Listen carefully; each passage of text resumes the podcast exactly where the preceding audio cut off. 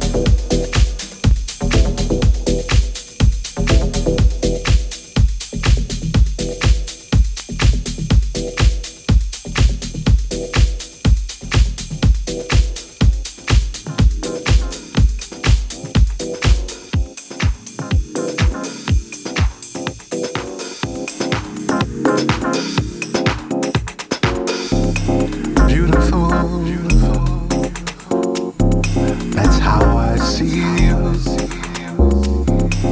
Beautiful in everything that you do.